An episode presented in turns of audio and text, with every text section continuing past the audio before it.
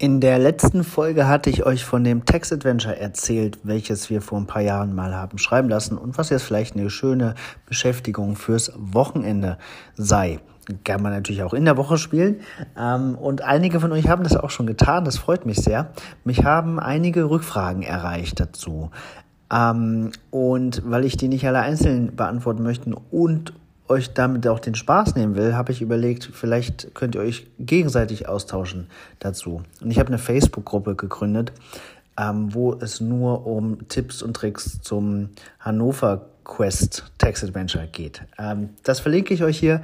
Ihr könnt also in der Gruppe nach Hilfe fragen, ähm, Anregungen geben, aber bitte nicht allzu sehr spoilern. Ich hoffe, dass das hilft und dem einen oder anderen mehr Spielspaß verschafft. Manchmal gibt es da tatsächlich Situationen, wo man mal Nacht, Nacht drüber schlafen muss oder keinen Ansatz hat und in der Gruppe geht das vielleicht dann etwas schneller.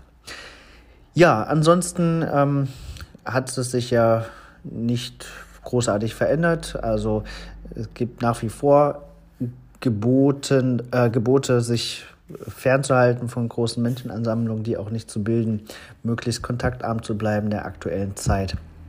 Ähm, spricht aber immer noch nichts gegen einen Spaziergang alleine oder mit dem Lebenspartner oder mit den Kindern, ähm, um beispielsweise einen Geocache zu suchen.